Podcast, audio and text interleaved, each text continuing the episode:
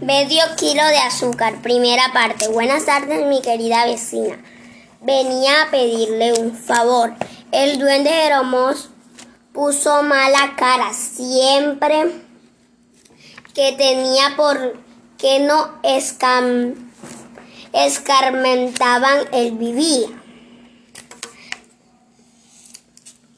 Tranquilamente es en su hongo gigante sin pedir nunca nada a nadie. Durante el verano hacía sus provisiones para el invierno y durante el invierno se las comía y nada más porque no hacían lo mismo todos sus vecinos que siempre andaban pidiéndole que si un huevo, que si un poquito de sal, que si un, una taza de néctar, que si un gramo de, de, de pimienta.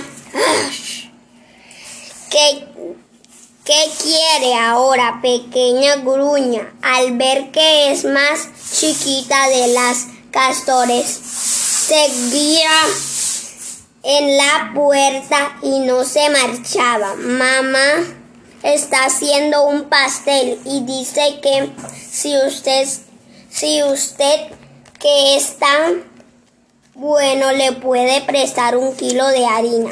El duende Jeromó se llenó, se llevó las manos al garro, al gorro verde y, y puntiagudo, que tapada va su calva, nada menos que un kilo de harina. Y cuando se lo devolvería, Castorín aseguró que en Enseguida, en cuando mamá Castorín fuese al mercado el jueves, haré, haré añadiente, el duende Jeromos se metía en la cocina y salía con el paquete que era más grande que él. Castorín se lo cargó a la espalda con dificultad y salió tambaleando, tambaleándose. Y el duende egoísta cerró la puerta, le dio una vuelta a la llave y se puso a leer delante de una chimenea.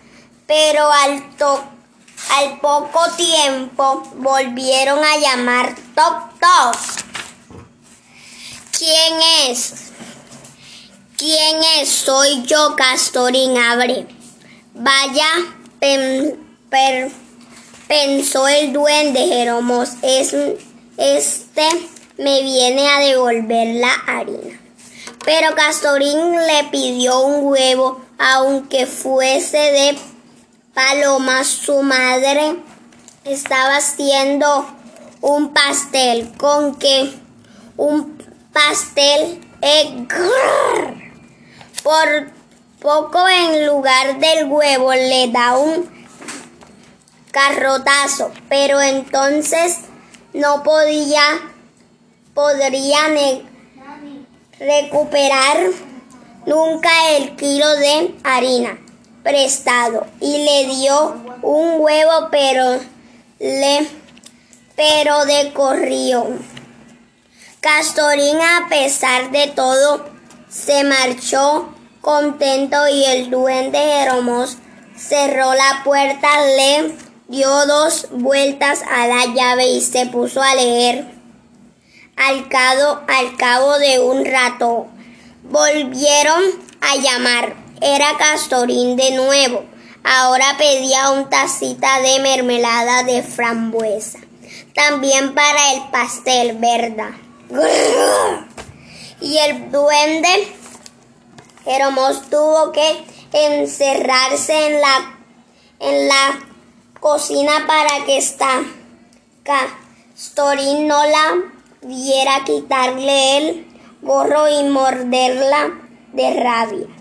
Pero para recuperar la harina y el huevo no le podía negar al pequeño pediqueño y le prestó la tacita la tacita de mermelada, solo que en lugar de ser una taza de desayuno, fue una de las de café. Y en, y en vez de mermelada de frambuesa era de ciruela para que se aburrieran y les sirviera de lección. Y Castorín se marchó contento y el duende Jeromos se rodó dando tres vueltas a la llave y se puso a leer y al cabo de unos instantes Castorín llamó un, una última vez. Necesita para el pastel medio kilo de azúcar. En el calmo de en el calmo de la en el colmo de la desesperación el duende Jeromos entró en la cocina pero salió con un un paquete de sal y se lo dio a Castorín no lo notarían y se les torpearía el pastel por pediqueño. Y el duende Jeromos estaba leyendo cuando llamó otra vez. Ahora era la familia de los Castorín. En pleno venían todos juntos a felicitarme por su cumpleaños y a regalarme el pastel. Y el duende Jeromos se desmayó.